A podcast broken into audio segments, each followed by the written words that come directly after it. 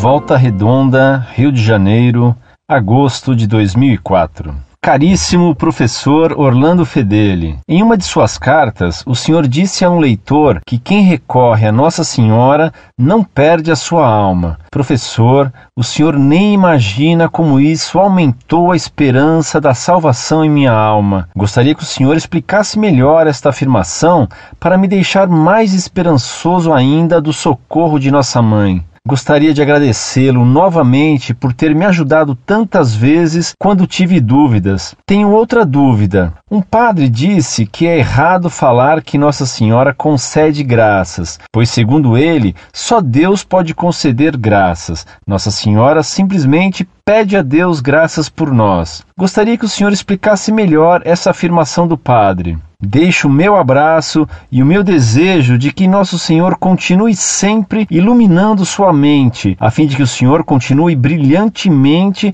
a defender nossa Santa Igreja, única, verdadeira.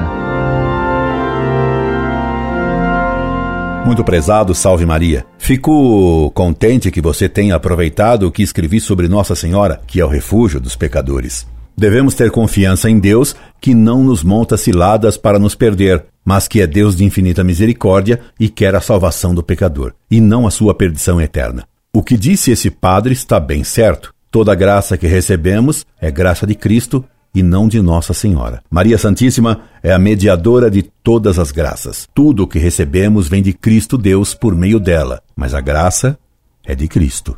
Incorde Jesus Semper, Orlando Fedeli.